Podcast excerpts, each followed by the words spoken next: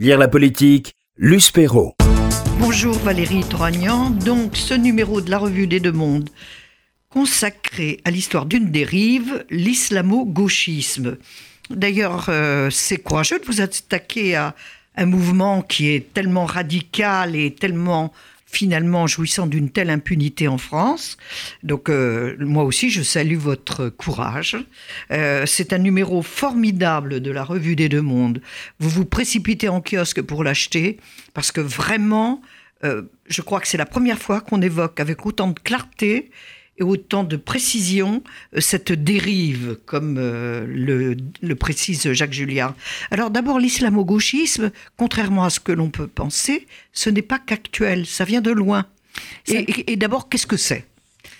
L'islamo-gauchisme, ça vient de loin et, ça prend ses racines dans l'histoire de la gauche, avant, avant, voilà, avant l'actualité, euh, comme vous venez de le dire, Luce, euh, parce que euh, au congrès de Bakou en 1920, il faut bien voir que la doctrine révolutionnaire et la doctrine marxiste-léniniste, c'était euh, qu'à un moment donné, il fallait prendre le tournant des luttes de libération nationale et que le, le, parti, les révolutionnaires, devaient apporter un soutien critique à tous les mouvements euh, de libération nationale parce que là où était le peuple et là où était l'aspiration du peuple, il fallait que euh, les communistes ou l'extrême gauche, les marxistes y soient et que on, on apportait un soutien critique parce que les masses étaient là, on suivait les masses et ensuite charge aux militants de traduire cet euh, investissement, militantisme, engagement des masses en quelque chose qui soit plus proche des fondamentaux marxistes-léninistes, de, la, de la Grande Révolution, du Grand Soir, etc.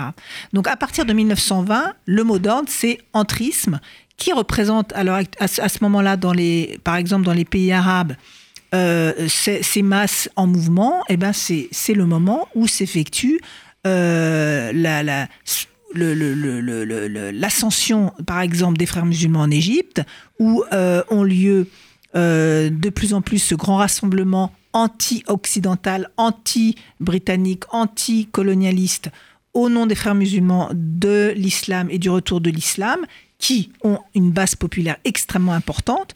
Et donc, euh, ces mouvements marxistes-léninistes se disent, OK, c'est bon, on récupère. on récupère. On récupère c'est là où on sourit parce qu'on se demande qui a récupéré l'autre. Et, au fil du temps, et c'est un peu ce qu'on démontre à l'intérieur de ce numéro, mais au départ, il y a cette idée que euh, nous devons être là où sont les masses. Là où sont les masses, soutien critique, soutien critique.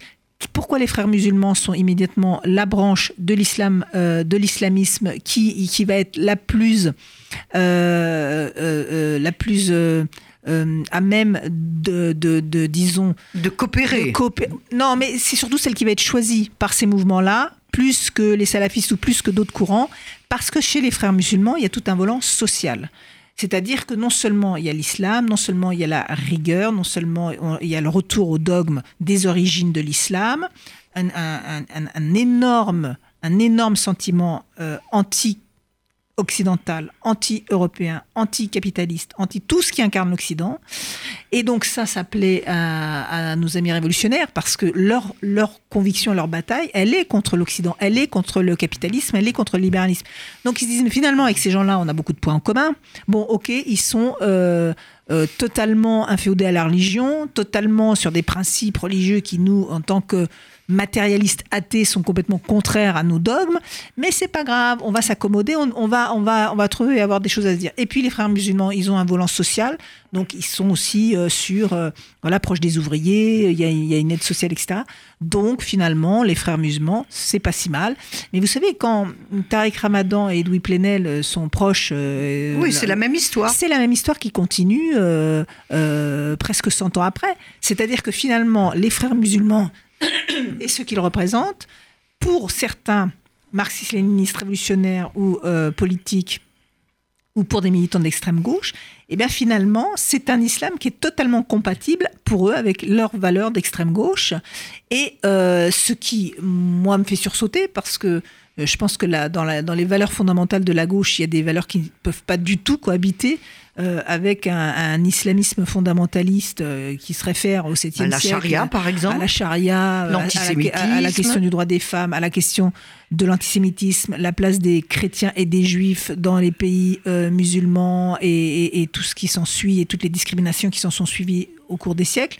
Donc, nous, moi, je, je, je, immédiatement, nous voyons la contradiction, mais ça va être très compliqué parce que finalement, on va voir au cours du siècle, et il y a différents articles à l'intérieur de la revue qui expliquent ça, comment dans le milieu ouvrier, dans le milieu syndical, dans le milieu universitaire, dans le milieu intellectuel, petit à petit, face à des grandes déstabilisations qui sont celles de l'après-chute du mur, la fin des idéologies, on cherche cette classe ouvrière qu'on ne trouve plus.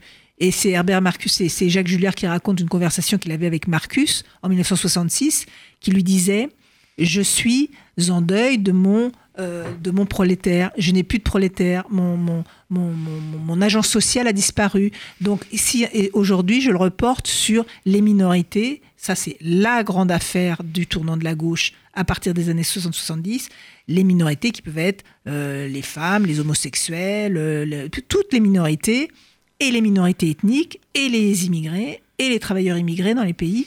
Et à partir du moment où la gauche va faire cette translation qui est de défendre les plus précaires, de défendre les plus stigmatisés, de défendre les gens qui sont victimes du racisme, ce qui est normal, qui fait partie des valeurs de la gauche, à défendre des gens en tant que musulmans, euh, c'est là où s'opère une dérive, c'est le commencement d'une dérive, et que euh, aujourd'hui, euh, quand Edoui Plenel écrit pour les musulmans, il dit pas pour les Arabes et contre le racisme, parce que moi, s'il dit pour la défense des Arabes et contre le racisme, je signe. On est d'accord. Tout le monde signe des deux mains. Bien sûr. Mais la question, c'est pourquoi pour les musulmans? C'est-à-dire pourquoi essentialiser les musulmans? Pourquoi tout d'un coup en faire une espèce de bloc homogène qu'on défendrait juste tout d'un bloc? Enfin, c'est absurde. Donc cette dérive-là, c'est ce qui nous a intéressé de creuser, de, de, détailler. Justement, le, le fait que Plenel euh, euh, définisse les musulmans, enfin il les définit pas, surtout il les appelle, comme s'il n'y avait qu'une sorte de musulmans, ils sont tous croyants, tous pratiquants, euh, tous unis. Bon, c'est ridicule, c'est faux. C'est faux. Euh, c'est à la limite du grotesque. Est-ce que c'est surtout tellement invraisemblable comme théorie est-ce qu'il n'y a pas chez lui, là, une forme de racisme en, en, les, en les, prenant comme ça en bloc? Ben, c'est exactement la question de l'essentialisation. L'essentialisation, c'est du racisme. Euh, euh, c'est-à-dire que considérer que tous les musulmans, euh, par essence, seraient attachés à la religion, euh, voudraient défendre euh, l'islam il n'y a pas de chiite, il n'y a pas de sunnite.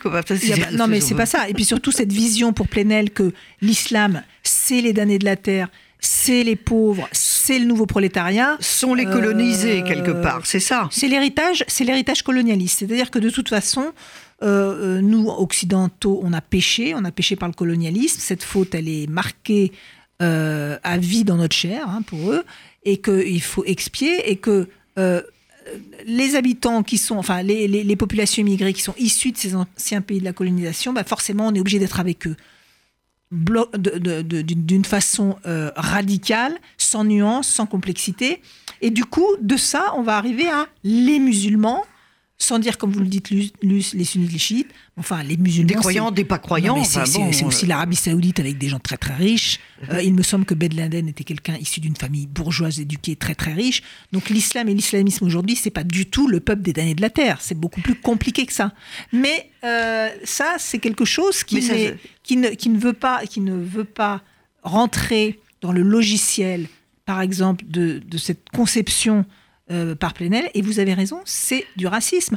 Il y a aussi des musulmans minces qui se battent, et ils se battent au péril de leur vie. Contre cela. Pour, la réforme, pour une autre lecture du Coran, pour l'islam des Lumières, pour une vision euh, critique euh, des textes, pour la possibilité d'avoir une vision critique des textes, pour la possibilité que pour l'émancipation des femmes, l'apostasie, pour l'émancipation des femmes.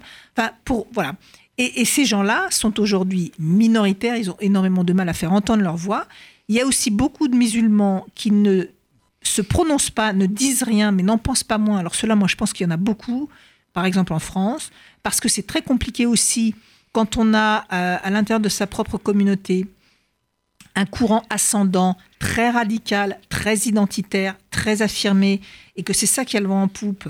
Euh, quand on ne pense pas tout à fait pareil, il y a des fois on peut être aussi intimidé et, même si on n'a pas une pression pour euh, s'habiller ou faire, voilà, c'est de plus en plus difficile d'échapper à tout ça. Et donc, je pense que cette communauté euh, musulmane, elle est, elle, elle, est beaucoup plus nuancée et complexe que ça. Donc, dire tous les musulmans sont, c'est l'essentialisation. Et surtout, dire, par exemple, sur la question des femmes, que les femmes musulmanes euh, ont bien le droit de porter le foulard, mais il y a plein de femmes musulmanes qui n'ont absolument aucune envie de porter le foulard. Et pourquoi il faudrait qu'elles soient réduites à euh, appartenir à cet ensemble des femmes musulmanes qui veulent porter un foulard? Et ensuite, on va trouver un statut de l'islam de France, on dira les musulmans représentés par un tel ou un tel, euh, désormais pourront faire... Mais enfin, je, c'est très compliqué. Hein, et du coup, c'est du racisme à l'envers. Parce que dire les femmes musulmanes, c'est leur liberté de porter un foulard, mais c'est leur liberté surtout, euh, comme n'importe quel être humain, au nom de l'universalisme qui est une des grandes valeurs de la gauche, c'est-à-dire le, progrès, l'émancipation universaliste, elles ont aussi le droit dans un pays comme la France en plus, on leur laisse la porte ouverte en disant, vous êtes comme nous des Françaises, cette République, cette laïcité, cette égalité des droits, c'est aussi la vôtre, et vous n'êtes pas assigné à votre communauté avec plus ou moins pression obligation de ne pas critiquer, d'adopter ses valeurs, en tout cas de, faire masse, de faire bloc avec sa communauté. Non. Euh, la communauté et le communautarisme, c'est pas la même chose, c'est à cette antenne que je le dis, et c'est des notions que vous comprenez ô combien, mais c'est important de répéter qu'il euh, n'y a pas il a pas les musulmans, il y a multitude de musulmans. Et, gardons aussi cette liberté et cet universalisme qui, qui, a fait la valeur de la gauche, euh, qui a fait un des fondements des valeurs de la gauche. Alors justement, vous, vous adhérez donc à cette définition du radical, de l'islamo-gauchisme de Jacques Julliard. C'est la haine de l'identité française, la remise en cause de l'État, des fondements de la République, et en particulier de la laïcité et de l'égalité homme-femme. c'est là où ça fait le plus mal. Bah, Laurent Bouvet explique bien hein, comment cette dérive s'est opérée, c'est-à-dire que euh, la laïcité... Euh, Jacques Julliard en parle aussi à un moment donné sur l'histoire de la gauche. C'est-à-dire qu'à un moment donné, l'histoire de la gauche, ça a été la loi 1905, la laïcité, c'était très important pour se démarquer de l'Église catholique qui était puissante et euh, qui jouait un rôle certain euh, en France. Euh, un poids politique. Voilà, politique et idéologique. Bon, tout a été fait pour justement mettre à distance ce, ce lien-là. Mais ensuite, l'anticléricalisme un peu forcené qui pouvait exister dans une certaine gauche radicale, il y a eu aussi des intellectuels, des présidents, même comme euh, ou des, hommes politiques comme euh, même Rocard ou Mitterrand, qui ont aussi œuvré pour que euh, on ne soit plus, qu'on comprenne qu'aujourd'hui les choses avaient changé, que l'anticléricalisme forcené, il faut aussi. Il n'y avait plus de mise. Il n'y avait plus de raison d'être. Que, comme l'explique très bien Julliard, les tranchées dans, en 14-18 bah, se sont retrouvés le curé, l'ouvrier, et, et, que cette et ça aussi, ça a été le grand brassage et hélas la grande boucherie qui les a tous rassemblés. Et puis aussi dans la résistance des chrétiens. Donc euh, euh, euh, la question de la religion et de, la, de la vision de la religion et de la vision du catholicisme au sein de la gauche a évolué. Les, musulmans arrivent à partir des années 60-70 dans le discours idéologique de la gauche comme les, le nouveau prolétariat, les nouveaux dominés. Et à ce moment-là, il y a un article de Denis Maillard extrêmement, enfin, qu'on peut lire avec assez d'amusement, parce qu'il raconte aussi comment dans les années 80, la CGT et beaucoup de syndicats complètement déboussolés parce que euh, de moins en moins d'adhérents dans leurs syndicats. D'ailleurs, ça nous rappelle une question très récente avec cette représentante de l'UNEF. Euh, euh, se rendent compte que la seule façon qu'ils ont de rattraper les masses, puisque les usines, bah. eh ben, on a fait venir des travailleurs immigrés pour remplir ces usines, bah, désormais ce sont eux les ouvriers. Et euh, il y a ces déclarations très savoureuses du délégué syndical qui dit euh, nos camarades musulmans euh, ont, le droit de, ont le droit de prier à l'usine comme tout le monde. Alors quand c'est un délégué CGT communiste qui dit ont le droit de prier comme tout le monde, c'est quand même assez rigolo. Mais, c'est la traduction, c'est la traduction d'un glissement qui, qui, qui, s'opère à ce moment-là et qui va être de plus en plus présent parce que les revendications, de plus en plus, et y compris au sein des syndicats, elles vont, elles vont passer par revendications euh, individuelles, revendications communautaires.